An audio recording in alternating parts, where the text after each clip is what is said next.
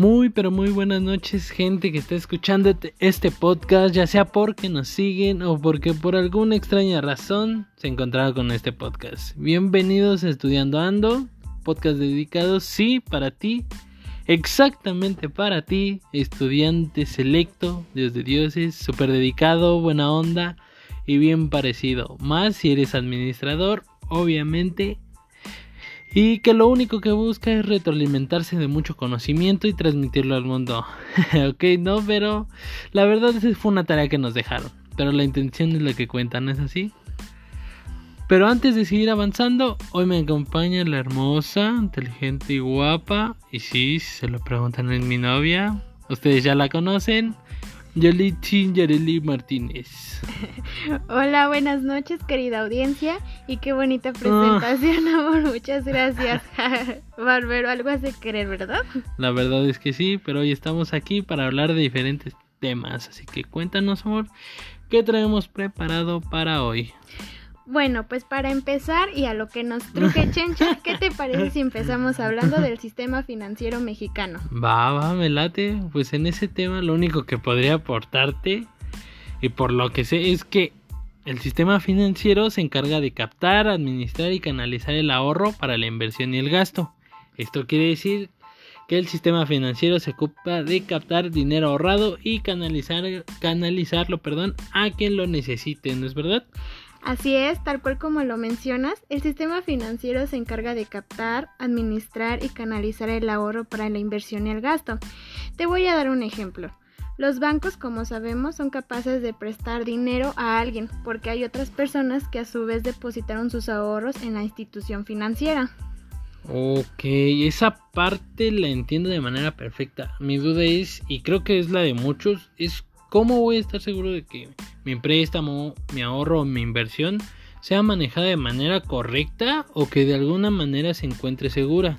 Ah, pues muy fácil. Mira, el sistema financiero cuenta con las instituciones reguladoras, que son las que establecen las normas, leyes y lineamientos que se deben cumplir en el sistema financiero mexicano. Por ejemplo, ¿has escuchado hablar de la Secretaría de Hacienda y Crédito Público? Sí, claro, por lo que sé, esta autoriza el funcionamiento de bolsas, bancos, depósitos de valores y casas de cambio. Y también por lo que sé es la máxima autoridad en materia económica y a su vez es el brazo ejecutor de la política financiera de nuestro país, ¿no es así? Ah, mira, si estudiaste claro, Claro, todo sea por el estudio. Eso que ni qué. Y sí, como te comento, este tipo de instituciones reguladoras son las que establecen las normas, leyes y lineamientos que se deben cumplir en el sistema financiero mexicano. Mira, te voy a dar otro ejemplo. Sería el Banco de México.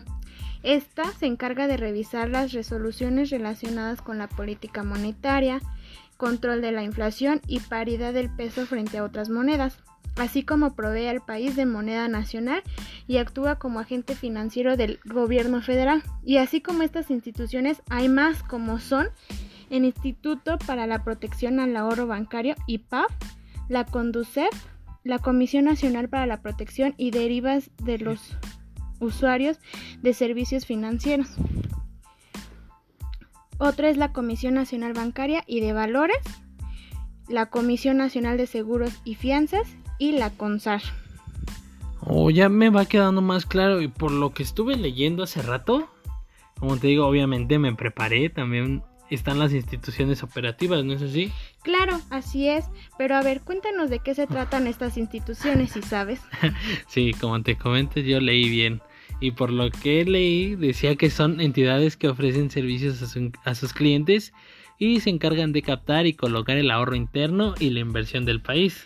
En efecto, amor, este tipo de instituciones fungen como medidoras y se encarga de captar el ahorro y prestarlo a agentes económicos, como son la familia, empresas y administraciones públicas, y estas pueden realizar sus planes de consumo e inversión. Ejemplo de ello, la banca múltiple, la banca de desarrollo, las SOFOMES, organizaciones auxiliares de crédito, las casas de bolsa, operadores, operadoras de fondos de inversión, los fondos de inversión, las CIEFORES, AFORES, etc.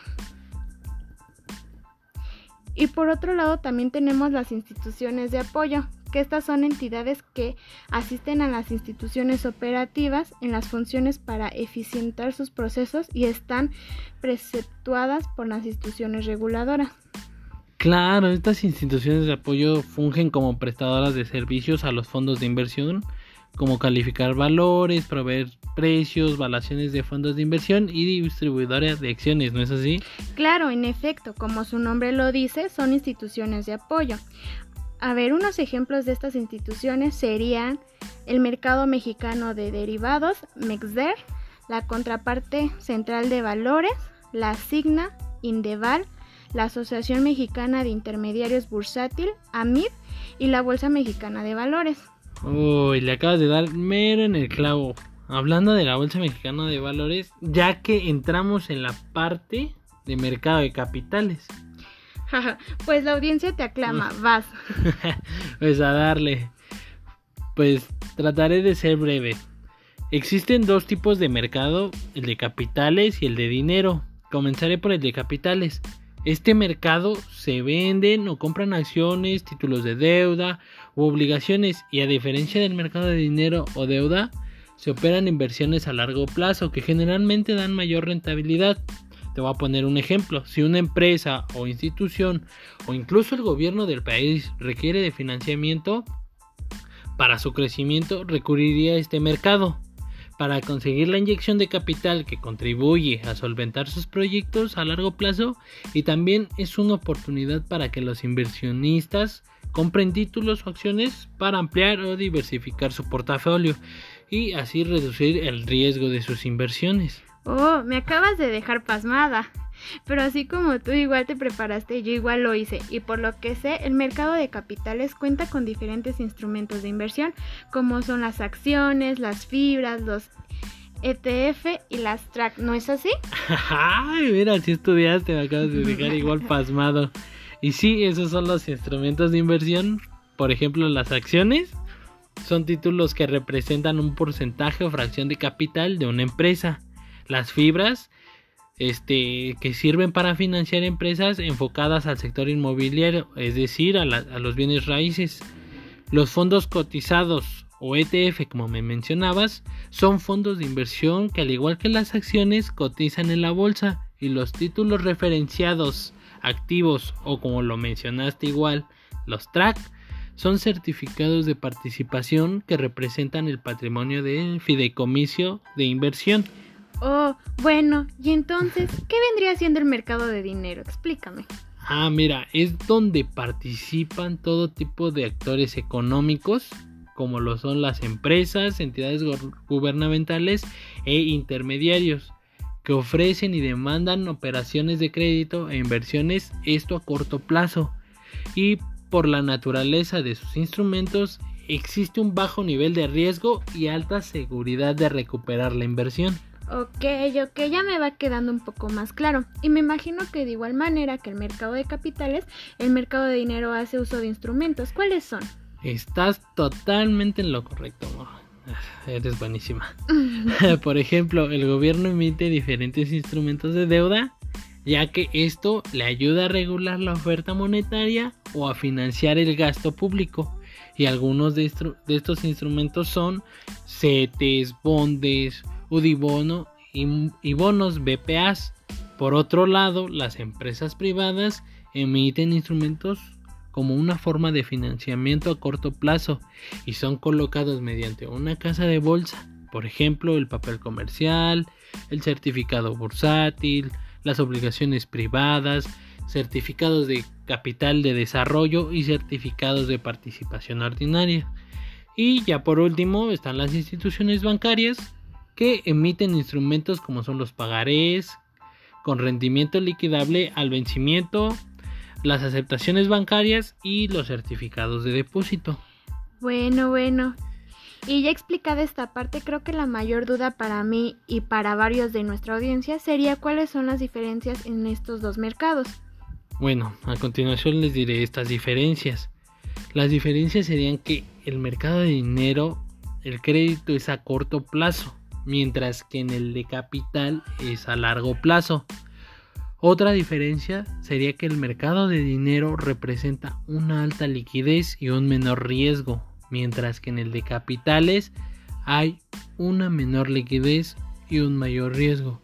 Y por último, en el mercado de dinero, los rendimientos de la inversión están fijados y pueden ser conocidos de forma exacta por el inversionista, mientras que en el mercado de capital los rendimientos de la inversión dependerá perdón, de la gestión financiera de la empresa requirente del recurso.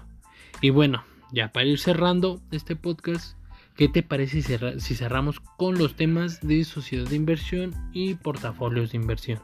Perfecto, ¿qué te parece si iniciamos con sociedades de inversión? Y pues bueno, las sociedades de inversión son la forma más accesible para los pequeños y medianos inversionistas pueden beneficiarse del ahorro e instrumentos bursátiles. En efecto, y tiene por objeto la adquisición de valores y documentos seleccionados de acuerdo al criterio de, diversificación de riesgos con recursos provenientes de la colocación de las acciones representativas de su capital entre el público inversionista. Claro, y su principal importancia es fomentar el ahorro interno al ofrecer más opciones de inversión atractivas para los ahorradores nacionales. Totalmente. Y contribuyen a captar ahorro externo como complemento del interno al permitir la compra de acciones de sociedades de inversión a inversionistas extranjeros. Exactamente. Bueno, ya por último nos gustaría hablarles del portafolio de inversión antes de que se nos acabe el tiempo. Así que amor, si me haces los honores. claro, amor. Bueno, el portafolio, el portafolio de inversión es el conjunto de diversos instrumentos financieros seleccionados y administrados con fundamentos sólidos, buscando obtener rendimientos adecuados para cada perfil de riesgo y horizonte de inversión. En otras palabras, un portafolio o cartera de inversión es una colección de distintos instrumentos de inversión. Oh, ya, bueno, y por lo que sé, este debe de incluir nuestras necesidades financieras como lo son, como lo son nuestros objetivos como inversionista. Es decir, que espero lo que es lo que espero lograr de cada instrumento que forme el portafolio. Nuestro perfil de riesgo, los instrumentos financieros que vamos a utilizar y por último el sector económico en el cual queremos invertir. Claro, muy bien estudiado ¿eh? bueno, esto fue Estudiando Ando con Jairo y Yoli, esperando que haya sido de su agrado y sobre todo que les haya ayudado a comprender mejor los temas. Y nos vemos en el siguiente podcast. Claro, si es que hay uno. Bueno, adiós y gracias. Pasen bonita noche. Bye.